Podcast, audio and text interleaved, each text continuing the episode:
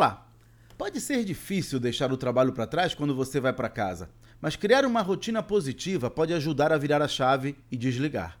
Por exemplo, antes de sair do escritório, eu sempre faço uma ligação para algum amigo ou pessoa querida ou respondo algum e-mail com elogios. Dessa forma, eu termino o dia com uma ação de conclusão que remete a emoções positivas e, em seguida, faço uma ação específica que simboliza o final do meu dia de trabalho. Pode ser desligar o computador ou dar boa noite para o porteiro.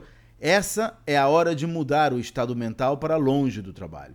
Ter uma rotina ajuda a criar uma barreira psicológica entre trabalho e lazer, e a gente precisa descansar para ter mais produtividade.